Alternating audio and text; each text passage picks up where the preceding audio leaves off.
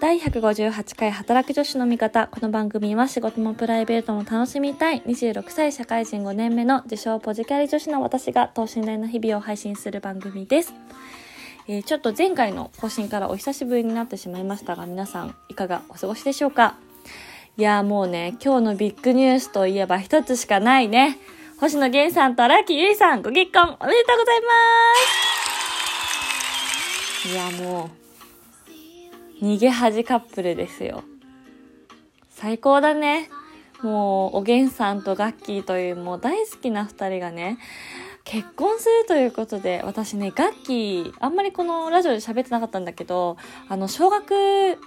5年生くらいの時に私、アメーバブログを始めたんですね、当時流行ってた。で、そのきっかけがガッキーのブログだったの。そう、ガッキーのブログが読みたくて、私はアメブロを始めて、で、そっから、あの、会員登録して、もちろん、あの、ブログ読んでたし、自分も書くようになったっていうのが、実はきっかけがガッキーで、で、まあね、おげんさんはね、もう何度も言ってる通り、あの、オンラインライブのチケットを買ったりとか、毎週オールナイトニッポンを聞いてるぐらい好きなんですけど、もうこの大好きな2人がね、結婚するというね、もうビッグカップルだよね。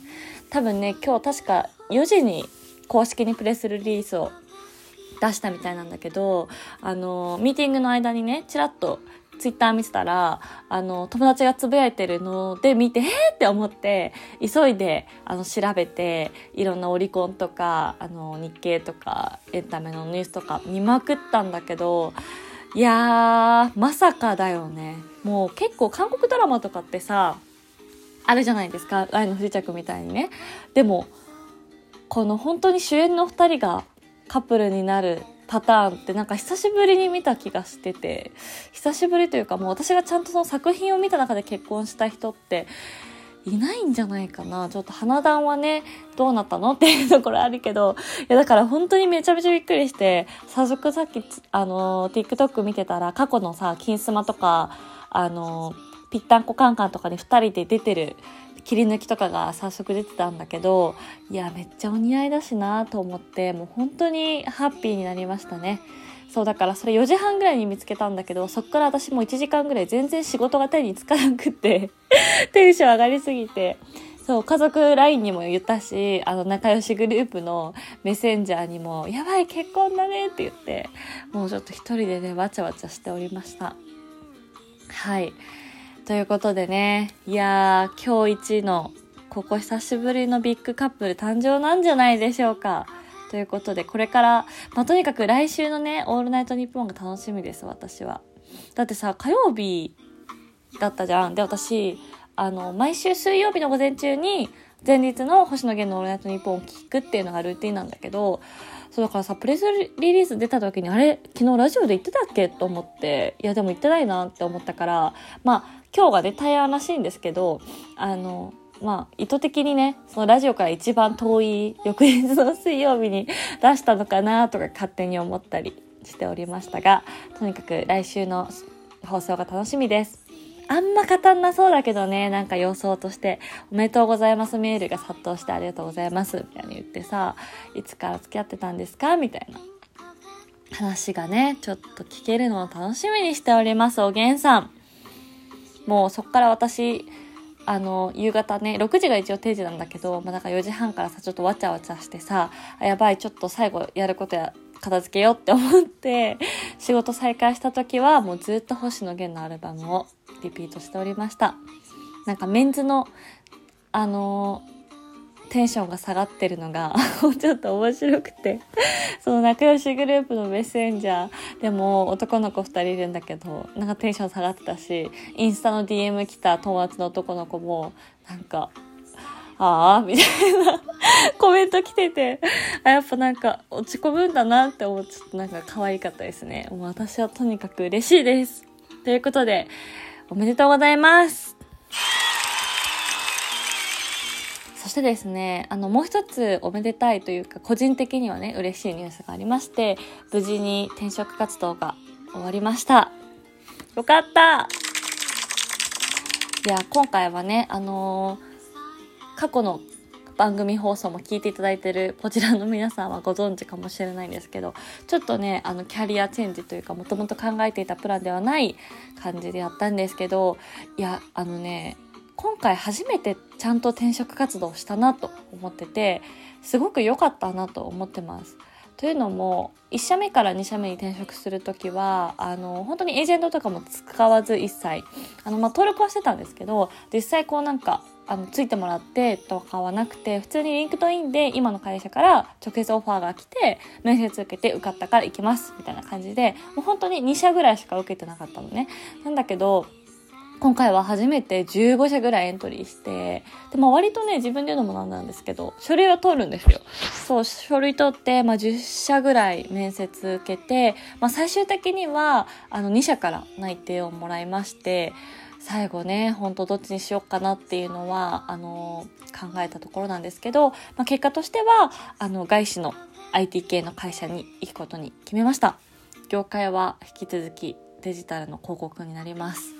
っていうとだんだんもうね、あの、絞られてきちゃうんですけど、なので、あの、今までと立場というかは同じで、あの、デジタルの広告を営業するというポジションになるんですけれども、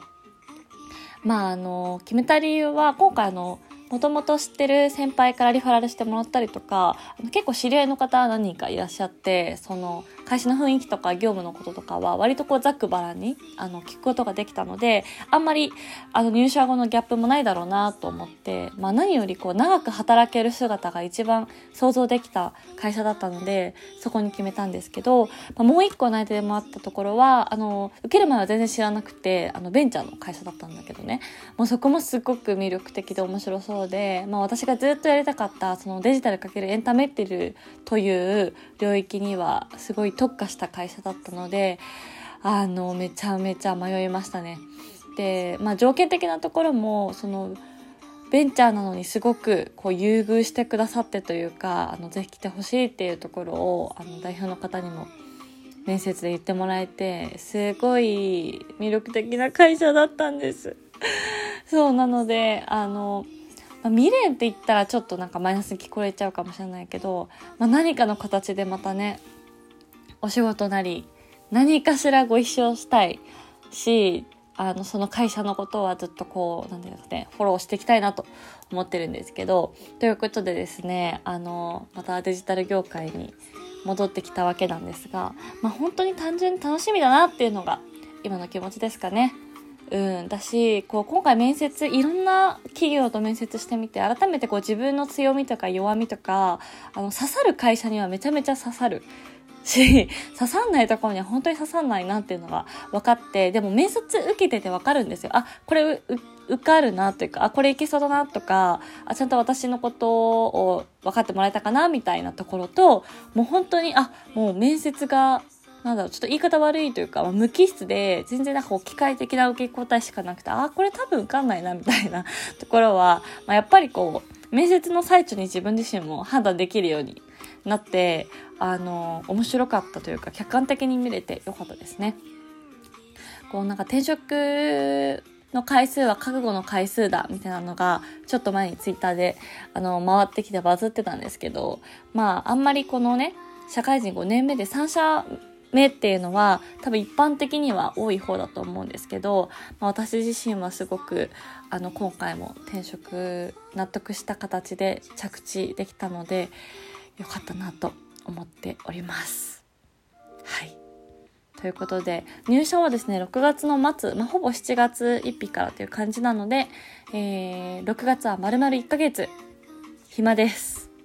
なので、まあ、ちょっとね、あの、これまでやりたかったけどできてなかったこととか、せっかく時間があるので、インプットもしつつ、本当はね、もう海外に行けるのであれば、ちょっと旦那を置いて、一人でね、遠くに行くか、もう韓国1ヶ月の留学とか全然したかったんですけど、ちょっとさすがにね、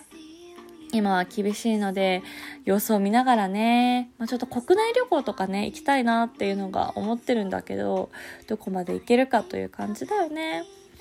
そう、一人旅、一人旅といえばですね、私、さ、大学3年でシアトルに留学してる時に、年末違う、年始か、年明けて1月の真冬に、一人でニューヨークに一人旅行ったのが、初の一人旅で、最初で最後の一人旅なんですけど、もうなんかね、その時、寂しすぎて、あの、もうやめようって 思ったんですよ。まあでもちょっとね、場所がニューヨークっていうね、海外っていうのも多分あったし、しかも大都会に行っちゃったからっていうのもあったと思うんだけど、あの、一人でね、あの、ブロードウェイでレミゼラブルの、あの、ミュージカルを見て、スタンディングオベーションで、わーってなって、一人っていうの、こう、虚しさとか、自由の女神、でっかい大きいってなって感動ってなって一人みたいなところがちょっともうね寂しすぎて自分はこういうなんか感動体験をシェアする相手がいてこそ楽しめるんだな自分はって思ったんですよねその時。まあでもあれからもう6年経ってるのでちょっとは大人になってるかなと思いですね。まあちょっとなんかあの旦那さんにお留守番してもらって一人で2泊とか3泊とか